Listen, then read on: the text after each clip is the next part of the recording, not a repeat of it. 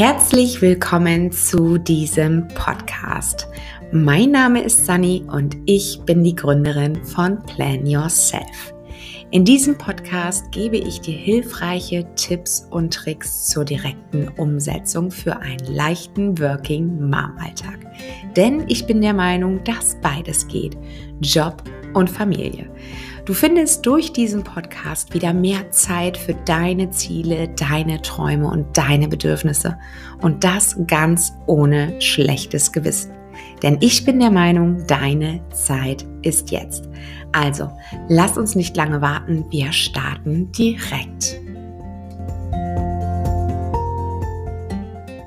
Hallo und herzlich willkommen zu einer neuen Folge Plan Yourself mit deiner Sunny.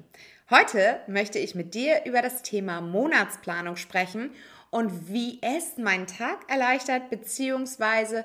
mir den gesamten Druck aus meinem Alltag nimmt. Ich wünsche dir ganz viel Spaß bei dieser Folge. Ja, wie schon erwähnt, geht es heute um das Thema Monatsplanung. Und wenn du mich noch nicht kennst, ich bin Sani, die Gründerin von Plan Yourself.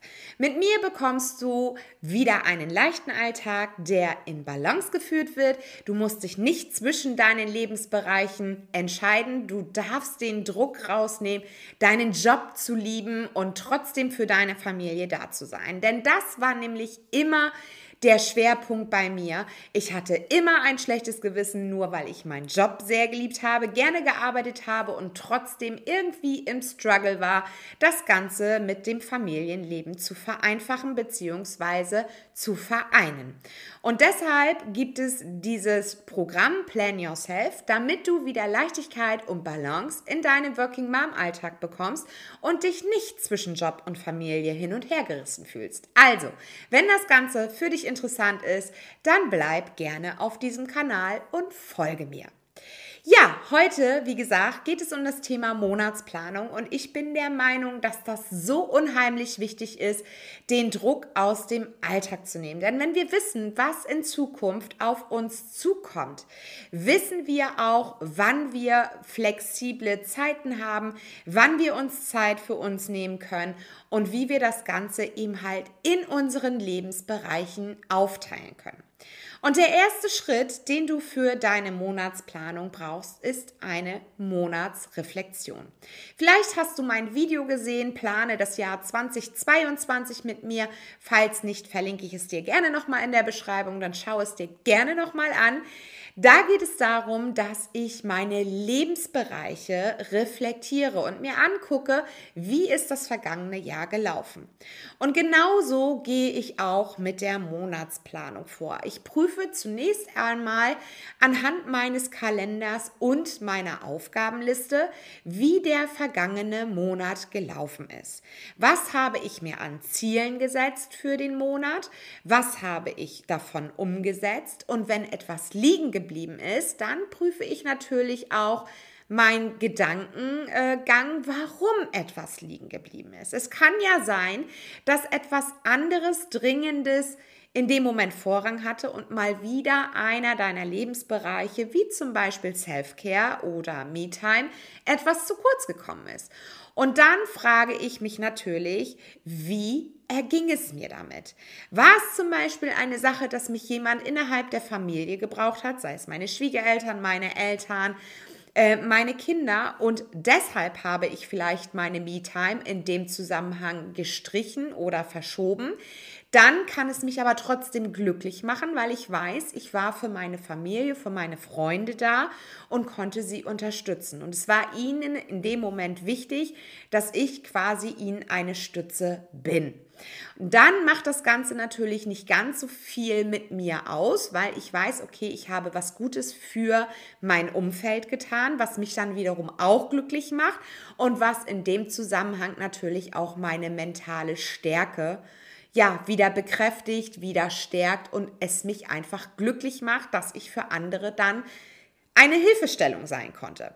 Wenn es aber dazu geführt hat, dass mir zu viele Aufgaben von außen aufgedrückt worden sind, von wegen, Sandra, kannst du mal dies machen, Sandra, kannst du mal jenes machen, kannst du bitte noch daran dich erinnern, dann kann es sein, dass das Ganze für mich mit Druck behaftet war und ich dann feststelle, okay, ich habe wieder zu viel von außen angenommen, ich habe mich zu viel fremdbestimmen lassen und habe dadurch meine eigene Me-Time, meine ja, Persönlichkeit wieder nach hinten angeschoben und das könnte dazu führen, dass ich dann in dem Monat nicht ganz so glücklich bin. Das heißt, um den kommenden Monat vernünftig zu planen, setze ich mich erstmal hin und überlege, wie war der vergangene Monat? Habe ich meine Ziele erreicht, die ich mir gesteckt habe?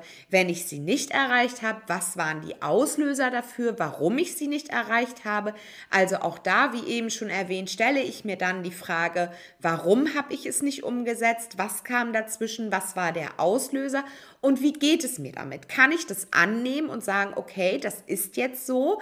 Ich habe ihm halt andere unterstützt und ich fühle mich gut damit. Oder war es wieder Fremdsteuerung von außen, einfach irgendwelche To-Dos, die ja abgearbeitet werden müssen, damit der andere das vom Tisch kriegt, ähm, geht es mir damit vielleicht nicht so gut. Wenn ich das Ganze gemacht habe, dann habe ich natürlich auch einen Ist-Zustand und weiß ganz genau, okay, da stehe ich jetzt und jetzt gucke ich mir den Folgemonat an. Wenn ich also weiß, ich habe wieder an meiner Me-Time geknapst oder am Thema Gesundheit, weil es irgendwie mal wieder stressiger war und es musste Fast Food her, dann kann ich mir überlegen, okay, was sind die nächsten Schritte im nächsten Monat? Was möchte ich in meinen Lebensbereichen verändern? Dann geht es weiter, dass ich mir natürlich erstmal angucke, was stehen für Termine für den kommenden Monat an.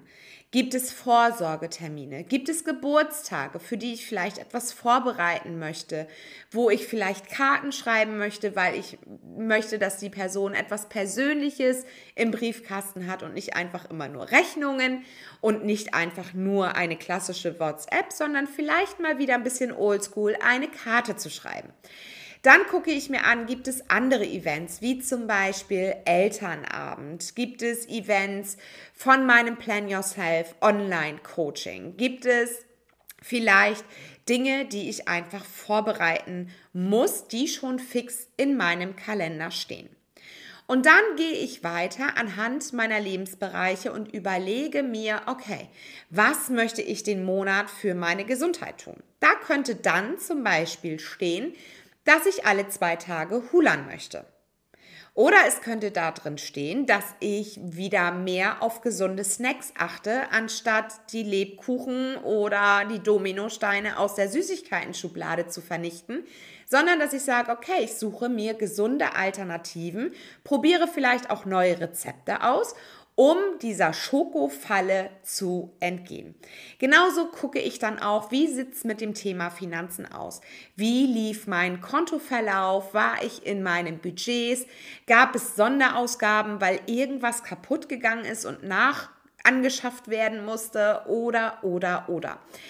Dann natürlich auch das Thema Beziehung. Beziehung zu meiner Familie, zu meinem Partner, zu meinen Freunden, zu meinen Verwandten und so weiter.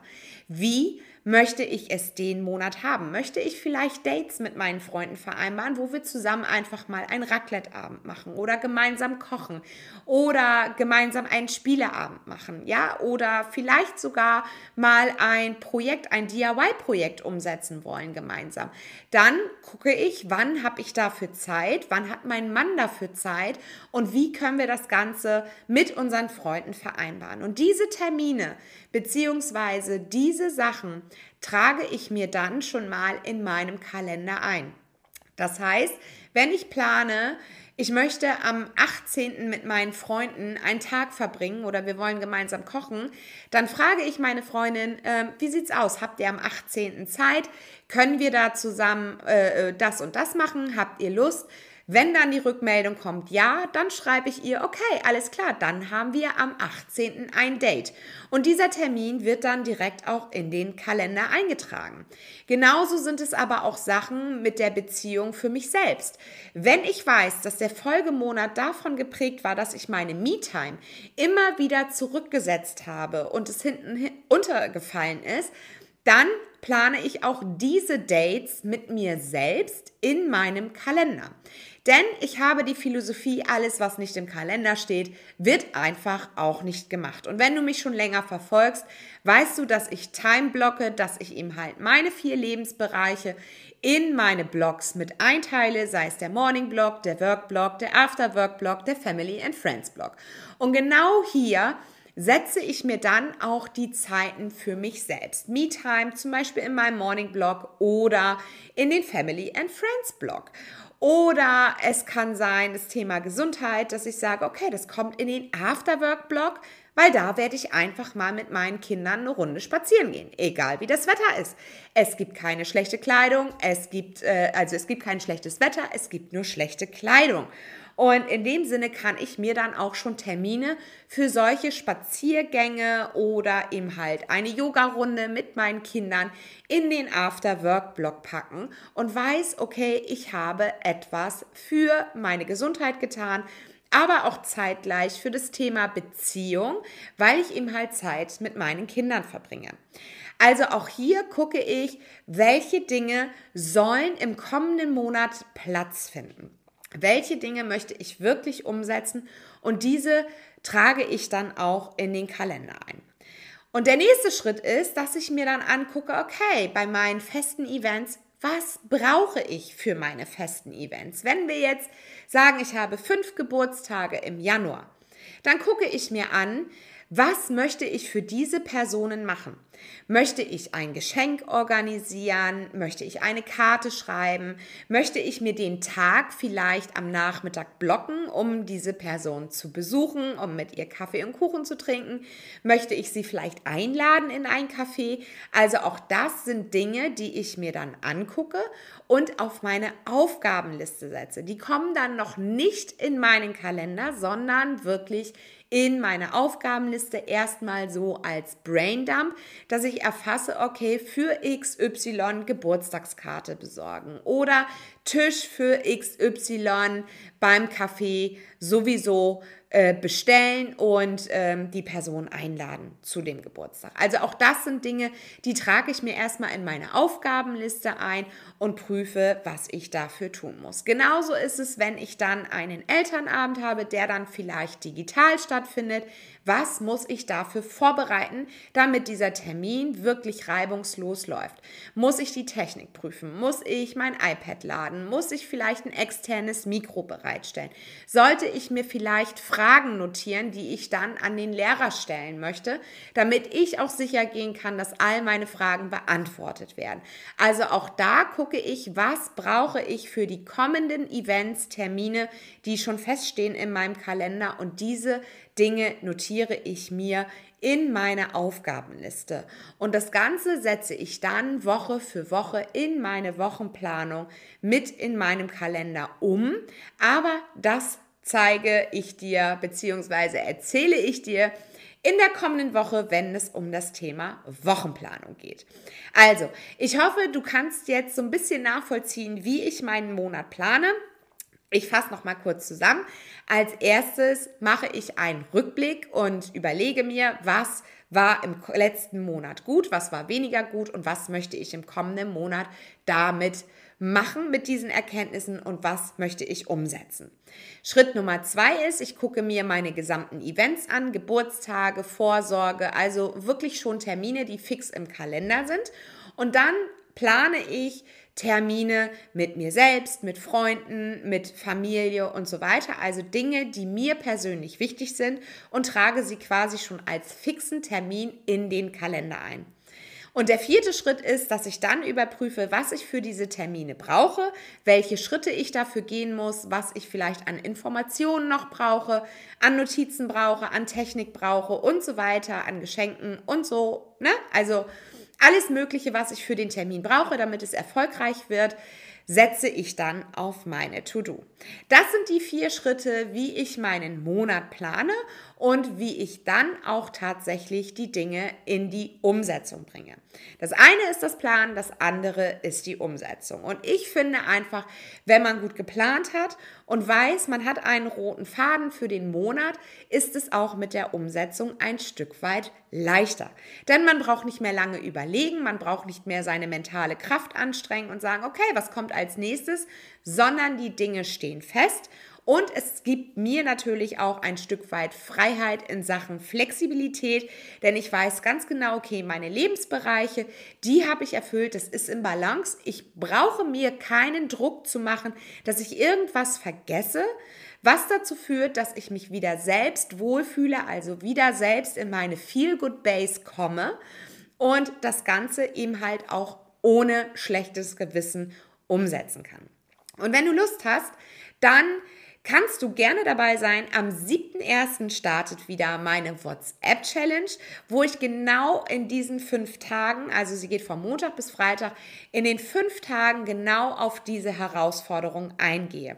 Mein Ist-Zustand, wo möchte ich hin, wie plane ich meinen Tag, wie gehe ich mit meinen Gedanken um und so weiter. Das ist quasi der Startschuss für ein ja, für eine erfolgreiche Planung und Umsetzung, damit eben halt alle deine Lebensbereiche in Balance sind und du wieder in deine Feel Good Base kommst. Ich wünsche dir jetzt alles, alles Liebe. Das war für dieses Jahr die letzte Folge.